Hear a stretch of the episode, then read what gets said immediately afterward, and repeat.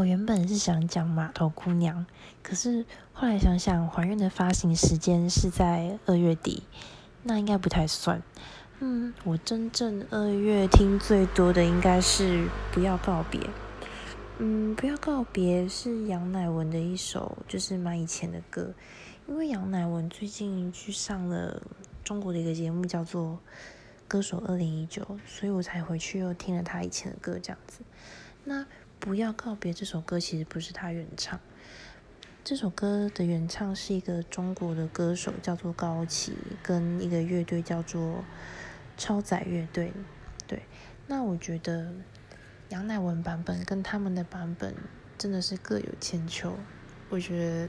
都非常的棒，我都很喜欢，大家可以去听看看这样子。